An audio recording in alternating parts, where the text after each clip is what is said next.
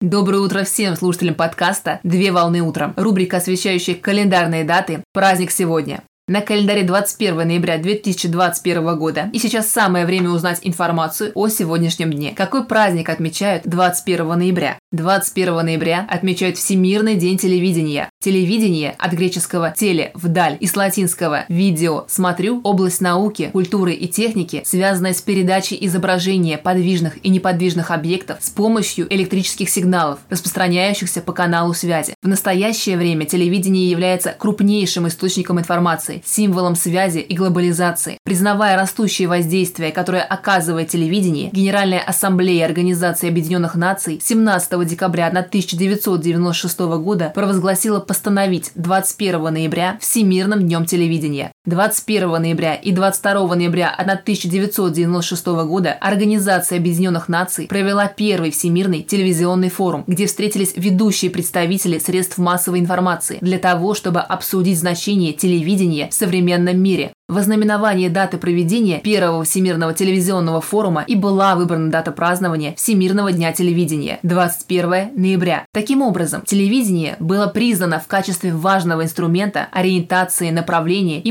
мониторинга общественного мнения. Поздравляю с праздником! Отличного начала дня! Совмещай приятное с полезным! Данный материал подготовлен на основании информации из открытых источников сети интернет.